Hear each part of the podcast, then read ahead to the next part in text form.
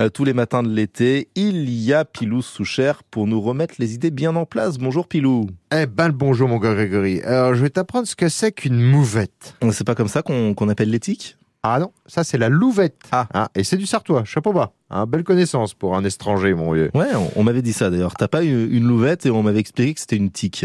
Eh oui, eh oui, oui. Mais bon là on laisse la louvette de côté pour s'occuper de la mouvette. Mm. Hein, qui est tirée du verbe mouver. Hein, qui est un magnifique verbe de notre langue qui signifie bouger. Mais oui, un peu comme en anglais. I like to move it, move it. I like to move it, move it. Ouais, d'accord. continue I Ouais. like to...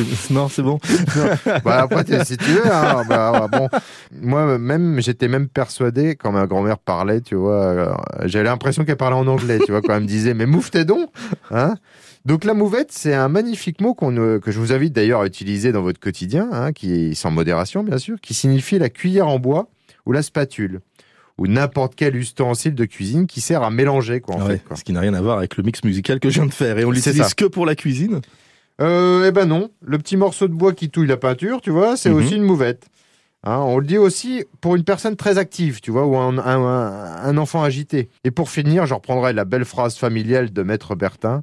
Passe-moi donc la mouvette pour que je mouve la doucette. Hein, c'est tellement chantant pour passer la cuillère et pour mélanger la salade. Bah, moi, j'aime mouver, hein, si tu veux bien. Merci Pilou. À Eh bientôt. ben, oui, mouve tes dons. Ah oui. Et puis adoptez-le, ce mot, il est important. Mouve tes.